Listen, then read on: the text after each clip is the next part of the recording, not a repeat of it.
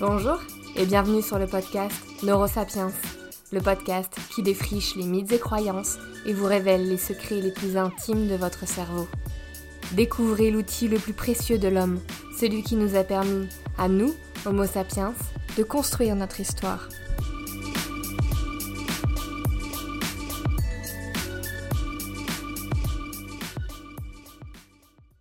Bonjour à tous, j'espère que vous allez bien. Récemment, j'ai reçu quelques messages me disant que j'avais accéléré le débit de parole et que ça rendait la compréhension parfois difficile. Alors déjà, merci beaucoup pour ces retours car ils m'aident à toujours améliorer le podcast. Et ensuite, naturellement, il est vrai que je parle assez vite et que le naturel a tendance à revenir au galop. Alors promis, je vais m'atteler à parler moins vite. Cette semaine, une fois n'est pas coutume, je vais aborder un sujet qui m'a été plusieurs fois demandé. Je parle de l'hypnose. La première fois qu'on m'a demandé de traiter ce sujet, c'était il y a un an et demi environ. J'ai mis longtemps à le faire, car pour être honnête, ce n'est pas du tout, du tout mon domaine de prédilection. Et puis, après de nombreuses lectures sur les états de conscience modifiés, je me suis sentie prête et légitime, et ça c'est important, pour aborder ce sujet avec vous. Donc, morale de l'histoire, si vous m'avez un jour contacté pour me demander de traiter un sujet et que celui-ci ne l'est toujours pas, ni par podcast, ni sur Instagram, c'est pas que je vous ignore, loin de là, c'est juste que le sujet que vous m'avez demandé n'est pas une évidence pour moi et demande du temps de réflexion et de recherche. Donc, sujet du jour, l'hypnose. Dans cet épisode, je ne vais pas vous retracer l'histoire de l'hypnose, ses origines, les découvertes de Charcot, etc car il y a déjà plein de ressources sur Internet et sous format podcast traitant de l'histoire de l'hypnose. Aujourd'hui, je vais plutôt m'atteler à répondre aux questions suivantes. Qu'est-ce que l'hypnose? Dans quel domaine l'utilise-t-on actuellement? Que se passe-t-il dans le cerveau pour qu'il soit hypnotisé? L'hypnose est-elle un état de conscience modifié? Et qu'est-ce qu'un état de conscience modifié aussi finalement? Pourquoi certaines personnes sont hypnotisables facilement et pas d'autres?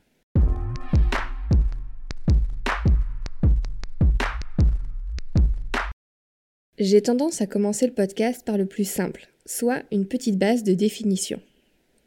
Sauf que les scientifiques et praticiens en hypnose ne sont pas tous d'accord sur la définition précise à donner à l'hypnose. Autant vous dire que ça ne m'a pas facilité la tâche sur cet épisode. Du coup, j'ai contacté des praticiens en hypnose qui ont accepté de me partager leur définition de l'hypnose. Je pense qu'en les écoutant attentivement, nous pourrons nous faire une idée plus précise de ce qu'est l'hypnose. Pour commencer, nous allons écouter la définition que donne Louise Bossard, qui est chercheuse en psycho-oncologie et maîtresse de conférences à l'Université de Nîmes. Alors, la définition que je donnerai de l'hypnose, c'est avant tout euh, une hypnose dite médicale hein, et non pas de spectacle. Je vais reprendre la définition de Gary Elkins, qui est euh, chercheur en neurosciences aux États-Unis et qui l'a défini comme un état de conscience euh, modifié.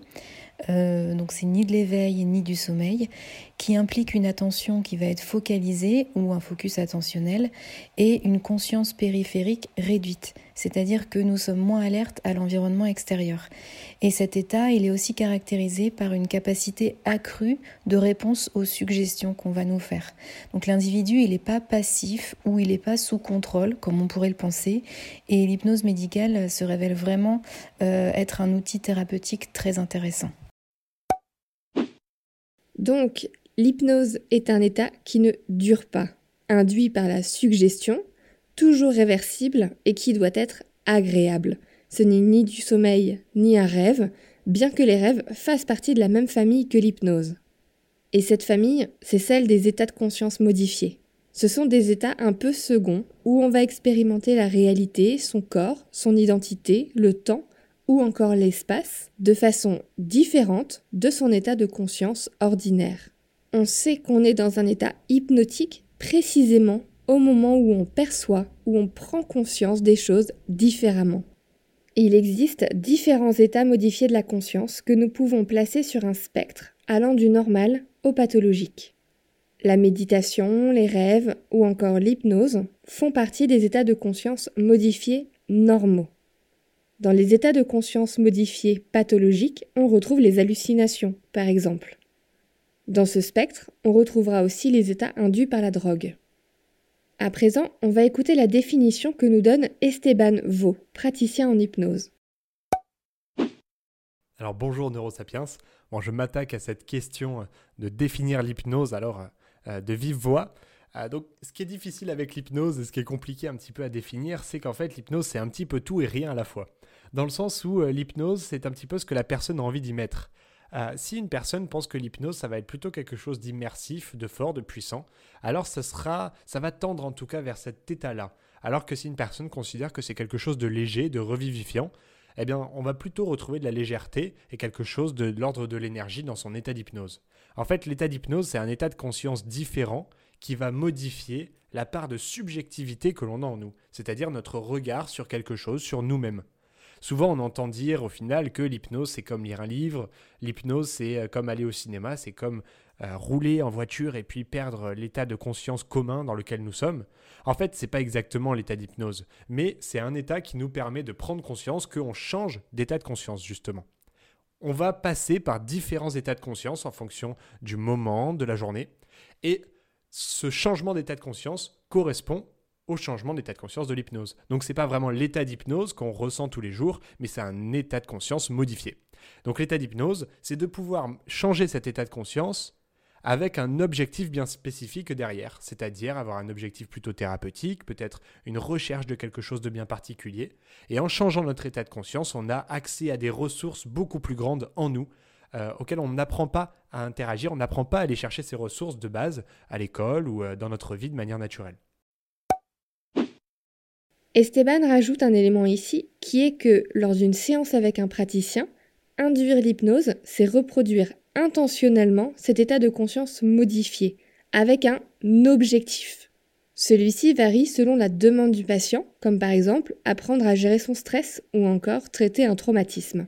On verra plus tard dans l'épisode les divers champs d'application de l'hypnose.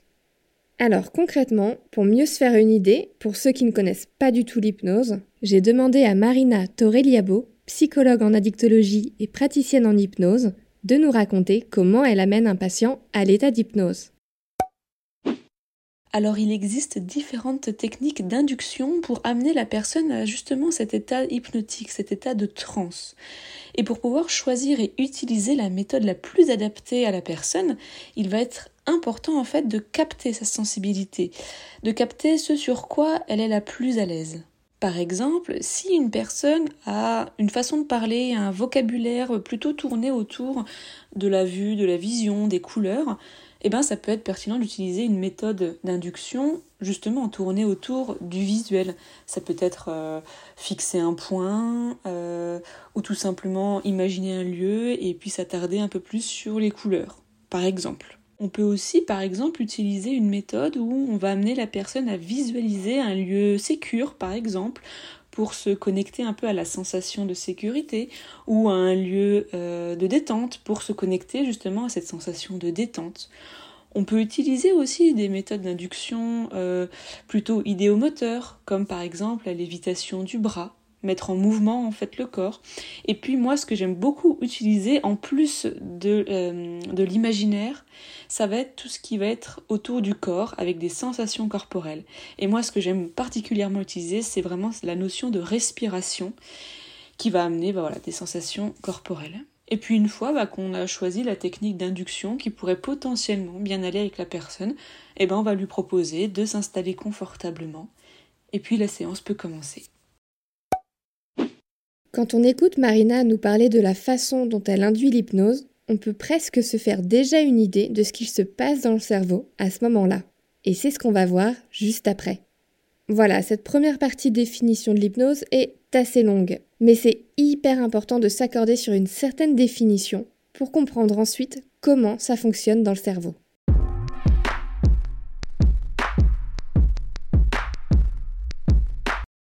J'en arrive à la question phare de ce podcast. Mais qu'est-ce qu'il se passe dans le cerveau lorsque nous sommes hypnotisés? L'hypnose correspond-elle à un état précis et particulier de l'activité cérébrale? C'est une question qu'il est intéressant de se poser parce que quand on réécoute les définitions que donnent les praticiens en hypnose, ou quand on écoute Marina expliquer comment elle induit l'état de transe hypnotique, on devine facilement qu'en fonction des suggestions faites par le thérapeute et des souvenirs sollicités chez le patient, on va avoir différentes activations cérébrales. Pour certains, leur souvenir va réveiller des émotions positives, d'autres négatives. Certains souvenirs vont réveiller les zones liées à l'odorat, d'autres à la vue ou à l'ouïe, etc. Bref, il est évident qu'on observe quand même beaucoup de différences cérébrales entre les patients sous hypnose. Ce point a notamment été souligné en 1999 déjà par le chercheur Pierre Maquet de l'Université de Liège en Belgique. Cependant, on constate quand même qu'il existe une signature cérébrale de base à l'hypnose, c'est-à-dire que malgré toutes les différences cérébrales engendrées par les souvenirs divers et variés, on observe une activité cérébrale qu'on retrouve dans toutes les situations d'hypnose. Déjà, on constate une activité constante du cortex singulaire antérieur, qui se trouve derrière votre front. Cette zone joue un rôle clé dans l'attention. Sa forte activité génère un sentiment d'absorption mentale complète. Ensuite, on observe une forte activité des zones du cerveau produisant les images mentales. Et cela paraît logique, comme on demande généralement de repenser à un souvenir pour induire l'hypnose. Aussi, en 2005, le psychiatre et chercheur Amir Raz de l'Université de Cornell à New York a montré que lors de l'hypnose, le fonctionnement du cerveau semblait devenir plus fluide. Pour découvrir cela, il a placé les participants dans un IRMF et leur a fait passer en même temps le test de Stroop. Pour ceux qui ne connaissent pas ce test, il consiste à dire rapidement de quelle couleur est écrit un mot, sachant que le mot désigne une autre couleur. Par exemple, on va écrire le mot rouge à l'encre bleue ou le mot vert à l'encre orange. Le participant doit pouvoir dire rapidement la couleur de l'encre sans s'en mêler les pinceaux. Pour l'avoir passé plusieurs fois, je peux vous dire que c'est vraiment pas un test fastoche. Amir Raz a découvert avec cette étude que les personnes ayant été hypnotisées quelques minutes auparavant réussissaient mieux le test de Stroop. Elles rencontraient moins de blocages à dire la couleur et non le mot, et se trompaient moins. Avec l'hypnose, leur agilité cognitive semblait être plus fluide et facilitée. Un autre changement cérébral qu'on observe, c'est qu'il semblerait aussi que l'hypnose altère l'horloge interne de votre cerveau votre perception du temps s'en voit modifiée. Les patients réalisant une séance d'hypnose ont souvent l'impression, quand elle se termine, qu'elle a duré beaucoup plus longtemps ou beaucoup moins longtemps qu'il n'en est réellement. Autre élément et pas des moindres, de nombreux chercheurs ont constaté que lors d'une transe hypnotique, le seuil de la perception de la douleur était augmenté. C'est-à-dire que pour que la douleur soit ressentie, celle-ci doit être plus forte que d'habitude les patients sont plus résistants à la douleur. Ce point-là est hyper important, puisqu'avec cette découverte, s'est développée une nouvelle application concrète de l'hypnose, la gestion de la douleur. Il est maintenant temps de voir dans quel domaine utilise-t-on l'hypnose et pourquoi.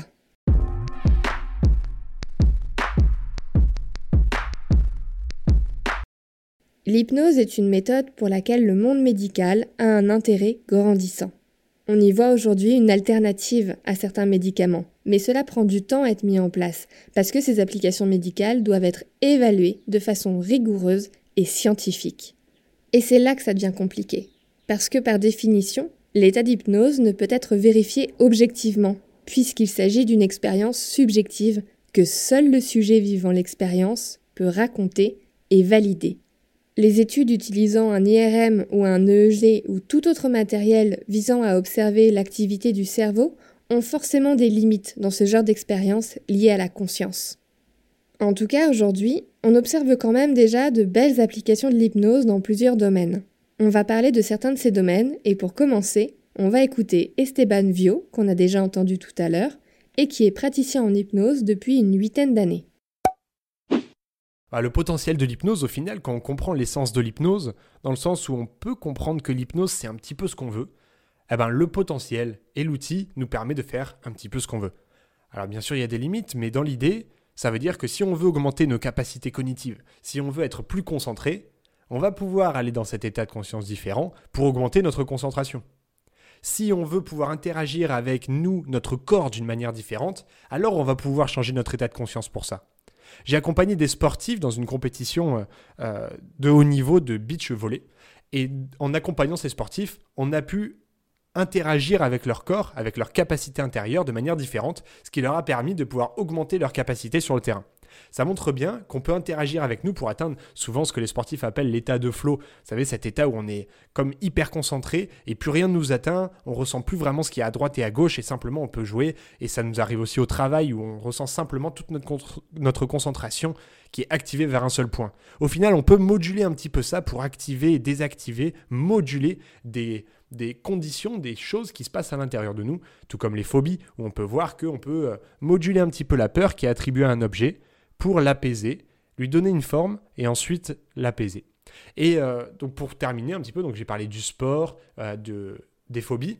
Ce qui est intéressant avec l'hypnose, c'est qu'on peut aussi faire une sorte d'introspection pour aller plus loin dans notre découverte de nous-mêmes. Puisqu'on n'apprend pas à interagir avec nous euh, de, la, de la manière de l'hypnose, on peut, grâce à cet outil, comprendre des relations qui a à l'intérieur de nous, comprendre comment on interagit avec nos émotions, nos pensées, nos cognitions, et pouvoir presque prévoir en fait ses pensées et ses émotions pour pouvoir interagir avec de manière plus puissante, plus pertinente, euh, plus intéressante. Et donc c'est un outil de développement personnel intérieur qui est souvent oublié parce qu'on parle souvent de, de l'action de l'hypnose seulement sur une peur, sur une problématique, alors que même sans problématique, on peut aller chercher un potentiel énorme à l'intérieur de l'hypnose. Mais évidemment, euh, c'est vraiment extrêmement utile pour tout ce qui est euh, modulation de problématiques au niveau des émotions ou des pensées. Au témoignage d'Esteban, je rajouterai une application de l'hypnose qui prend de plus en plus d'importance. C'est celle de l'aide à la gestion de la douleur. Dans le contexte de la douleur chronique ou aiguë, l'hypnose permet d'aider à contrôler l'intensité de la douleur à gérer la douleur et les émotions qui l'accompagnent. Le chercheur Pierre Rainville de l'Université de Montréal au Canada l'a montré en 1997. Dans son expérience, le chercheur chauffait la main d'un sujet. La sensation douloureuse de la chaleur intense activait les zones cérébrales associées à la douleur. Puis le chercheur suggérait au sujet sous hypnose une façon de réduire sa douleur. Il leur disait par exemple Vous pouvez tourner un bouton imaginaire pour réduire l'intensité de la sensation. Il constatait alors que l'activité des zones du cortex associées à la perception de la douleur diminuait. On peut aussi jouer sur l'impact émotionnel de la douleur sans la réduire en suggérant par exemple La sensation vous semble de plus en plus agréable. L'hypnose joue donc sur l'intensité de la douleur, mais aussi sur sa composante émotionnelle. C'est pour ça que par exemple, l'hypnose se développe beaucoup lors de l'accouchement dans la gestion de la douleur ou encore à la place d'une anesthésie locale lors d'une opération. L'hypnose paraît être une solution idéale pour rendre une opération ou un accouchement plus doux. Mais est-ce une solution accessible à tous? Est-on tous hypnotisables?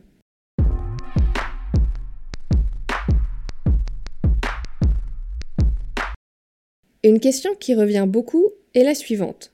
Est-on tous hypnotisables? Dans la population générale, il semblerait que 10% des personnes soient peu sensibles à l'hypnose, 80% faciles à hypnotiser et 10% très faciles à hypnotiser. Il existerait donc bien des personnes plus susceptibles que d'autres à l'hypnose, et il semblerait que ce degré de susceptibilité soit plutôt stable dans le temps. Donc si aujourd'hui vous n'êtes pas susceptible à l'hypnose, il semblerait que ce ne soit toujours pas le cas d'ici 15 ans. Aujourd'hui, on pense que trois éléments détermineraient si vous êtes hypnotisable ou non. Premièrement, le plus évident de tous, c'est votre motivation. Votre degré de motivation à vous laisser aller à un état hypnotique influence bien évidemment votre degré de susceptibilité à la suggestion du thérapeute. Deuxièmement, vos traits de personnalité rentreraient en compte aussi. Il semblerait que vous êtes plus susceptible à l'hypnose si vous possédez ces cinq traits de personnalité. Une capacité à savoir lâcher prise facilement, à se couper du monde extérieur, à se concentrer sur ses sensations physiques, si vous avez un fort imaginaire, mais aussi une forte empathie. Si vous possédez ces cinq traits de personnalité, il semblerait donc que vous fassiez partie des 90% de personnes très sensible ou plutôt sensible à l'hypnose.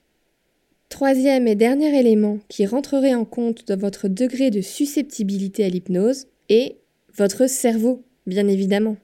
Et cela n'est pas étonnant quand on sait qu'il y a une grande partie qui est héréditaire dans votre suggestibilité à l'hypnose. Yann Cogent, chercheur au Centre de neurosciences de l'Université de médecine de Genève, partage dans une interview donnée à Cerveau et Psycho que le fait d'être sensible à l'hypnose serait selon lui relié à une partie du cerveau. Dans une de ses études, il a mis en évidence une différence entre les cerveaux des personnes hypnotisables et celles pour qui c'était un peu plus difficile. Chez les personnes hautement hypnotisables, il a observé une augmentation du volume d'une partie du corps calleux. Le corps calleux, je vous en ai parlé dans d'autres épisodes, c'est un réseau de fibres qui relie vos deux hémisphères cérébraux entre eux. Plus ce corps calleux est épais, plus la communication entre vos deux hémisphères est importante. D'autres études, comme celle de Devin Blair Terhune, que je cite dans mes sources, ont montré que les personnes hautement suggestibles pouvaient avoir une plus forte connectivité dans le cortex préfrontal. Le fait qu'il y ait plus de connexion, de communication, de connectivité, appelez ça comme vous voulez, dans le cortex préfrontal et dans le corps calleux, permettrait aux personnes d'agir sur leur cognition, et notamment de maintenir leur attention plus longtemps et fortement sur une image, une sensation ou un objet de façon naturelle. Et ça, cette capacité à maintenir son attention sur une image, un souvenir ou une sensation, c'est central dans le processus hypnotique, comme on en avait parlé dans la première partie de l'épisode. En bref, le cerveau joue un rôle primordial dans un processus d'hypnose, et ce serait bien à cause de lui si vous ne faites pas partie de ces personnes facilement hypnotisables. J'espère que cet épisode vous a plu. Si vous souhaitez soutenir Neurosapiens, n'oubliez pas de vous abonner et de laisser un commentaire sur Spotify, Apple Podcasts, Deezer ou encore Podcast Addict. Bonne journée